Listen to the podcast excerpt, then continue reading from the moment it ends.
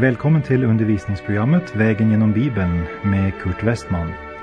Och på denna vandring genom Bibeln befinner vi oss nu i fjärde Mosebok. Slå gärna upp din bibel och följ med. Programmet är producerat av Norea Radio.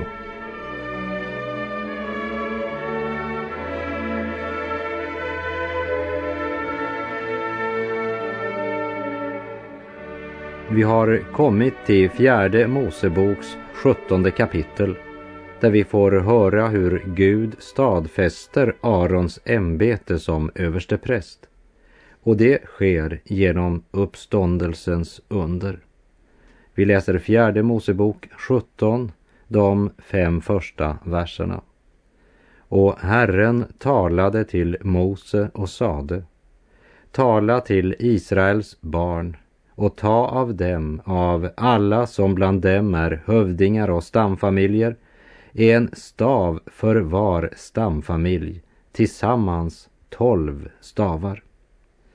Vars och ens namn ska du skriva på hans stav och Arons namn ska du skriva på Levis stav. Ty huvudmannen för denna stams familjer skall ha sin särskilda stav. Sedan ska du lägga in dem i uppenbarelsetältet framför vittnesbördet där jag uppenbarar mig för er. Då ska ske att den man som jag utväljer, hans stav skall grönska. Och så ska jag göra slut på Israels barns knotande, så att jag slipper höra hur de knotar mot er. Moses får order att stavarna för hövdingarna från alla tolv stammarna ska läggas in i uppenbarelsetältet, där jag uppenbarar mig säger Gud. Gud ger människan order om att dra sig tillbaka så att Gud kan få handla.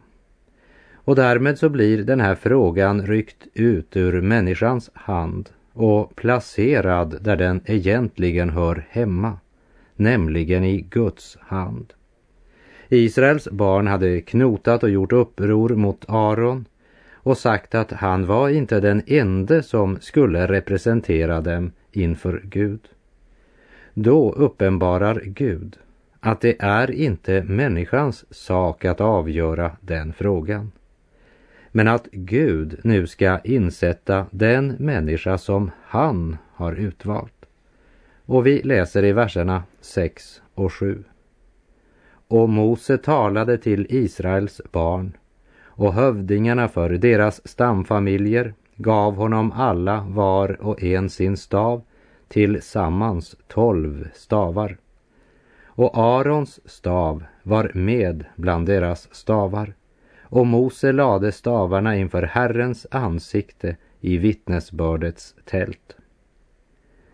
Nu stadfäster Gud Arons ställning som överstepräst på ett eh, högst bemärkningsvärt sätt. Hövdingen för varje stamfamilj ska komma med sin stav. Stavar där man skurit in namnet på stamhövdingen. Säkert också med utskurna dekorationer. Men det var dött trä. Och de blev lagda inför Herren i tabernaklet. Arons stav var också med bland de andra stavarna och hans stav var lika död som de andras. Men vad hände? Vers 8. När nu Mose dagen därpå gick in i vittnesbördets tält, se då grönskade Arons stav som var där för Levis hus. Den hade knoppar och utslagna blommor och mogna mandlar. Arons döda stav uppstår med liv. Vi kan säga att Gud bekräftar överste prästen Arons ämbete genom uppståndelsens liv och kraft. Arons stav bar fram knoppar och utslagna blommor och mogna mandlar. Liv av de döda. På våren när lövträd, blommor och plantor börjar blomstra så är inte det något som illustrerar liv av de döda. Det är bara den sovande naturen som väcks efter vintersömnen. Men den perfekta illustrationen av Kristi uppståndelse, det är Arons stav som grönskar. Jesu Kristi översteprästerliga ämbete är grundlagt på det faktum att han är uppstånden. Kristus lever underbara ord som blir conto sorriset mu. Veler mar cred sturtă povor iur mense Christus lever Christus lever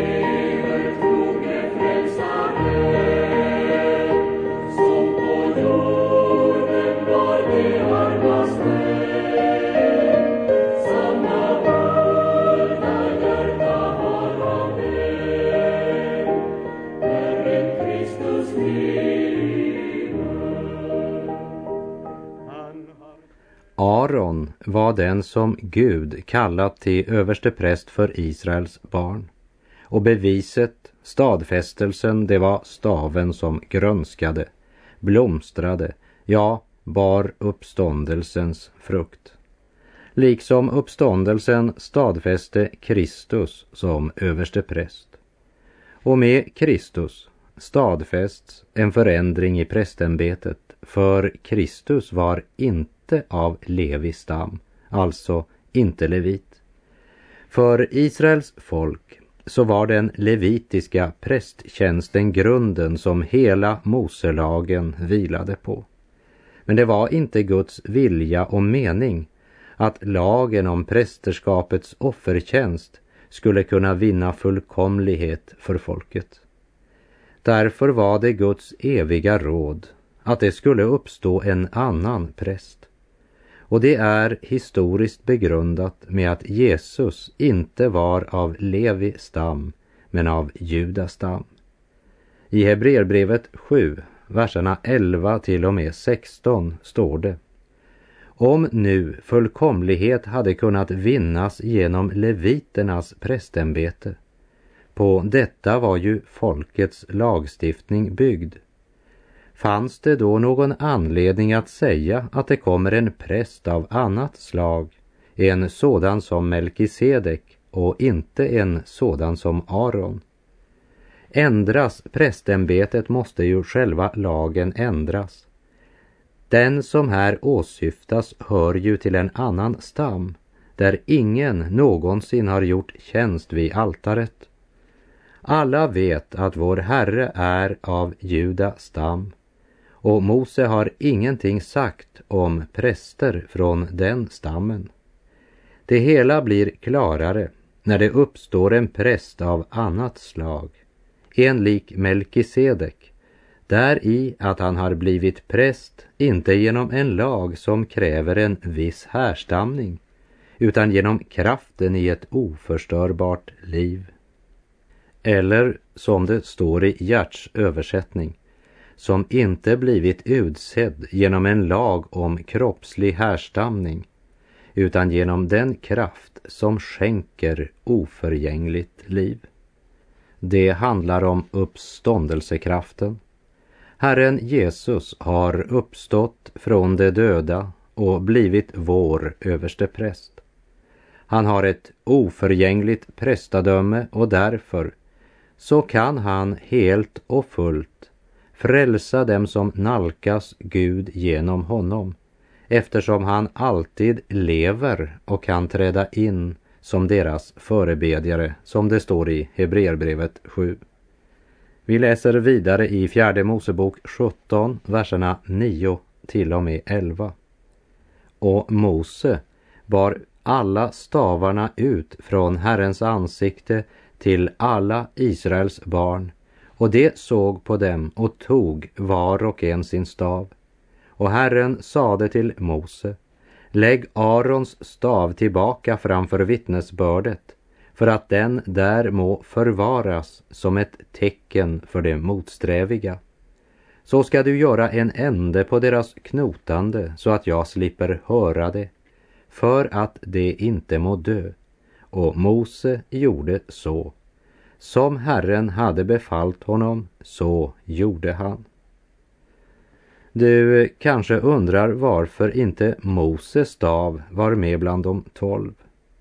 Men Mose stav var ett uttryck för kraft och auktoritet medan Arons stav illustrerar den nåd som gör det döda levande. Vi såg i det förra kapitlet, fjärde Mosebok 16, där Kora gjorde uppror, att auktoritetens stav kunde ta bort de knotande genom att förgöra dem, medan nådens stav kunde ta bort allt knotande. Och genom detta är Arons stav ett uttryck för Guds fullkomliga nåd. För den torra och döda staven var verkligen en passande bild på Israels barns tillstånd. Ja, det är en sann bild på varje människas tillstånd innan hon upplever på nytt födelsens under i sitt liv. Och vi läser vers 12 och 13. Och Israels barn ropade till Mose. Se, vi omkommer, vi förgås, vi förgås allesammans. Var och en som rör vid det, som rör vid Herrens tabernakel, han dör. Ska vi då verkligen alla omkomma? De sista verserna i kapitel 17 ger oss ett otroligt exempel på hur fort människan skiftar från den ena ytterligheten till den andra. Ska vi då verkligen alla omkomma? I förra kapitlet hade de frimodigt ropat hela menigheten är ju helig, alla är det. Och så knotade de mot Mose och Aron och anklagade dem för att upphöja sig själva. Inför den helige Gud, där de borde ha böjt sig i ödmjukhet, där är de dristiga och övermodiga. Men när Gud visar dem nådens underbara tecken, då visar de fruktan och misstro. Det är inget nytt under solen, som Salomo uttryckte det. Den kötsliga människan tränger sig fram där hon ödmjukt borde hålla sig tillbaka. Och hon fruktar och fylls av missmod där hon borde vara full av tröst och förväntan. Kära vän, behöver du nåd och hjälp idag? Är du fattig, usel och tom? Har du kört dig fast? Gå då till Herren Jesus Kristus han som är din stora överste präst och som i Guds himmel just nu går i förbön för dig. Vad som än tynger dig, hur än du har det, hör nådens budskap. Jesus är uppstånden. Kom till honom just som du är som det står i Hebreerbrevets åttonde kapitel, de två första verserna. Huvudpunkten i vad jag har att säga är detta. Vi har en överste präst som sitter på högra sidan om majestätets tron i himlen och förrättar tjänst i helgedomen. Det sanna förbundstältet som är rest av Herren och inte av någon människa. Jag har hört att Gud inbjuder alla jordens släkter nu. Därför glad jag kallet blir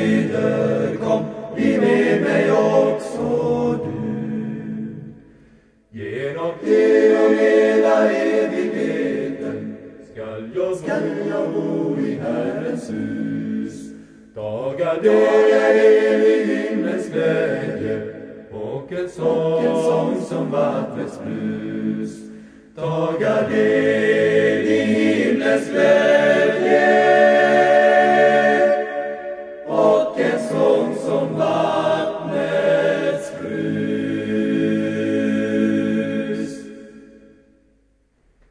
Fjärde Moseboks sjuttonde kapitel avslutas med att folket som i övertro hade gjort uppror mot Mose och Aron plötsligt kastade sig till den andra ytterligheten och ifrån att först ha sagt att hela Israels barns menighet var helgad Herren så säger de nu att vi omkommer, vi förgås allesammans.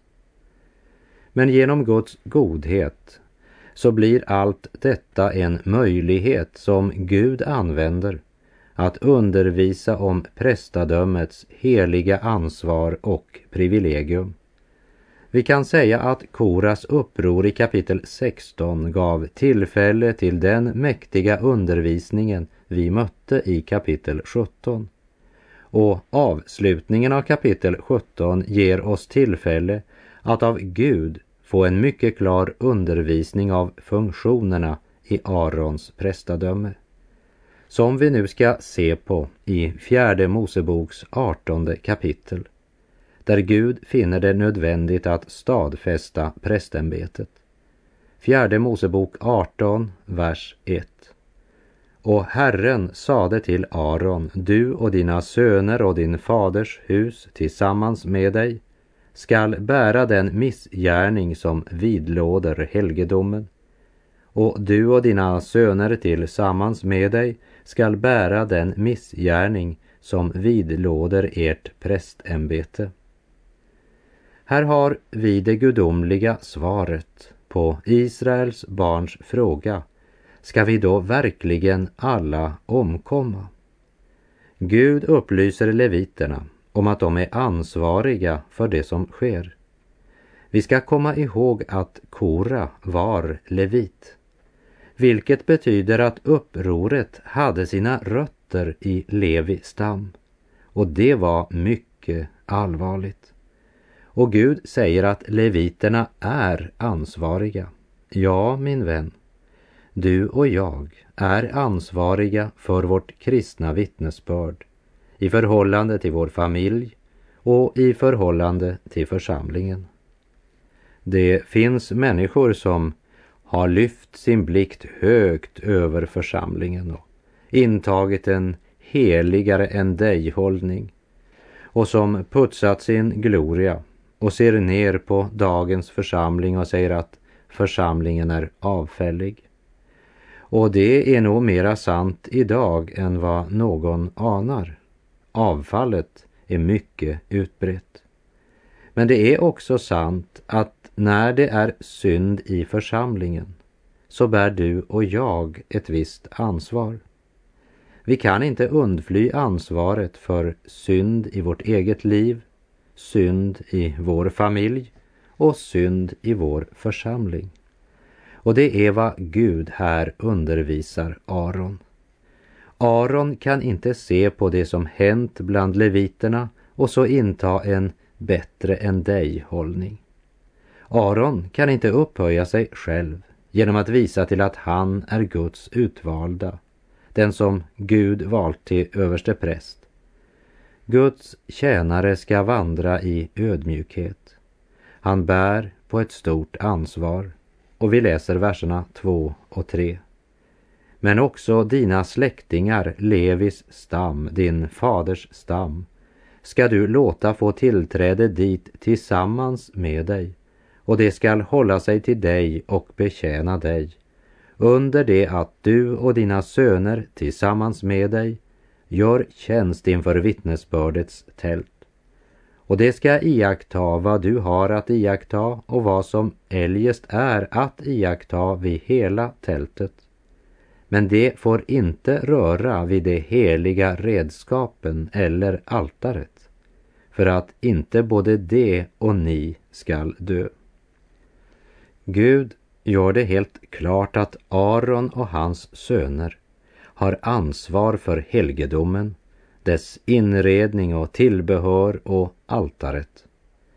Sedan ger han detaljbeskrivningar angående de offringar som hör med till prästämbetet.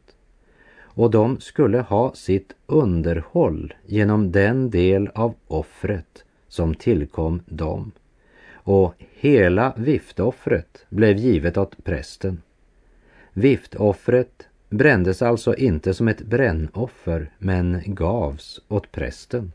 Och vi läser i fjärde Mosebok 18, vers 19. Alla heliga gåvor som Israels barn ger åt Herren som offergåva, dem ger jag åt dig och åt dina söner och döttrar tillsammans med dig som en evig rättighet. Ett evigt saltförbund inför Herrens ansikte ska detta vara för dig och för dina efterkommande. Det var det sätt på vilket förbundet beseglades, stadfästes på den tiden. Salt var betraktat som en högst nödvändig del av den dagliga kosten och användes vid offer man frambar för Herren.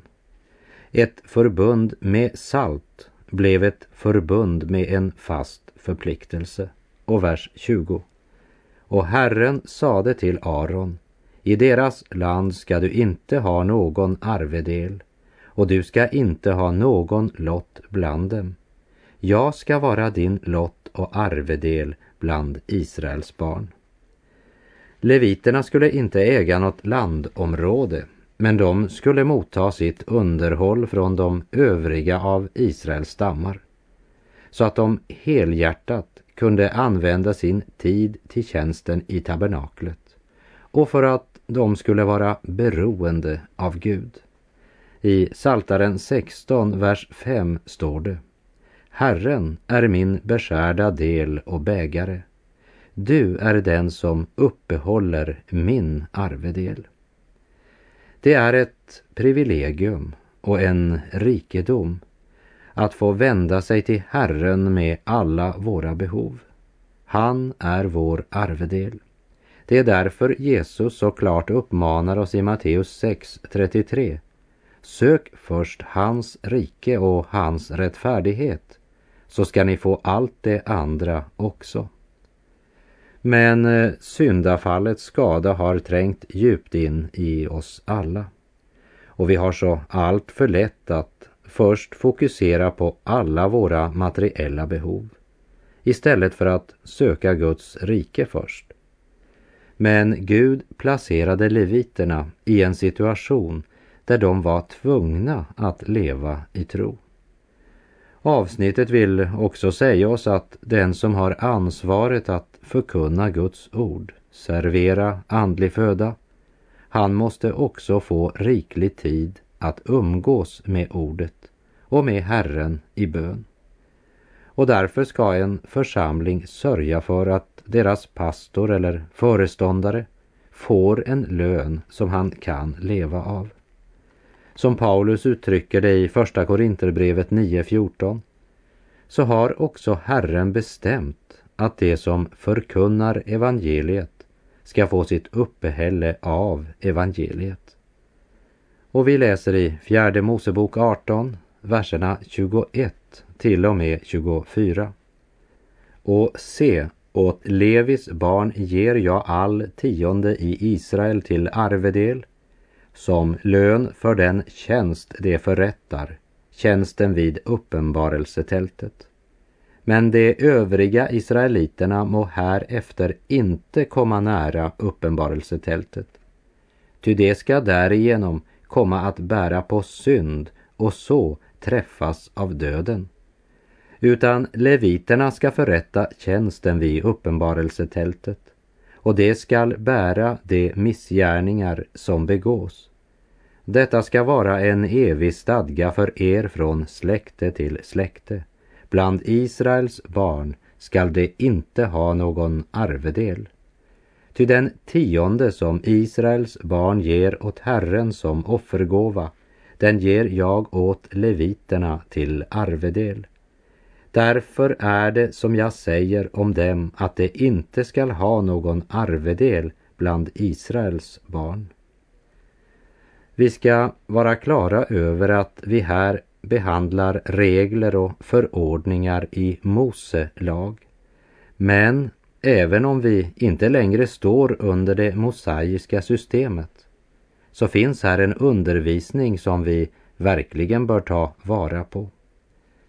Jag har ofta mött frågan om huruvida en pastor, missionär eller andra anställda i kyrkans eller missionens tjänst borde ge till församlingens arbete. Låt oss då lägga märke till vad Gud här säger angående leviterna i verserna 25 och 26. Och Herren talade till Mose och sade Till leviterna ska du så tala och säga när ni av Israels barn tar emot den tionde som jag har bestämt att ni ska få av dem som er arvedel, då ska ni av den ge en offergåva åt Herren, en tionde av tionden. Gud säger här att leviterna ska offra en tiondel av allt de mottog. Principen är enkel och mycket klar. Och varför var det så viktigt att leviterna gav tionde? Jo, därför att exemplet talar högre än ord. En av våra trosfäder sa den som försöker undervisa andra men inte själv är ett föredöme och gör vad han säger. Han släcker själv den glöd som budskapet kunde ha tänt. Det kan aldrig nog poängteras hur viktigt det är för den som bekänner Kristus att leva ett heligt liv så att alla kan se vem vi tillhör. I sin bergspredikan säger Jesus i Matteus 5 Ni är världens ljus. En stad som ligger på ett berg kan inte döljas. Och när man tänder en lampa sätter man den inte under sädesmåttet utan på hållaren så att den lyser för alla i huset. På samma sätt ska ert ljus lysa inför människorna så att de ser era goda gärningar och prisar er fader i himlen. Men det är trots allt bara den yttre sidan av lagen om att leviterna skulle ge tionde. Det viktigaste var, de skulle göra det därför att Gud sagt det. Gud vill det. Det är orsak nog för ett Guds barn. Och när ett Guds barn gör det Gud vill blir det automatiskt ett vittnesbörd som ärar Gud. Liksom Arons stav som grönskade var en stadfästelse så ska inte vår tjänst heller bara bestå i ord men också handling. Liksom undervisningen av ordet inte bara ska vara teoretisk kunskap för ordets tjänst består inte bara i ett talande men i ande och kraft. Och här i kapitel 18 i fjärde Mosebok har Gud ställt Aron och hans släkt inför det ansvar som var konsekvensen av att leviterna var helgade, avskilda för Herren. Ett Guds barn har också ett ekonomiskt ansvar. Och med det så får jag säga tack för den här gången. På återhörande om du vill. Herren vare med dig. Må hans välsignelse vila över dig. Gud är god.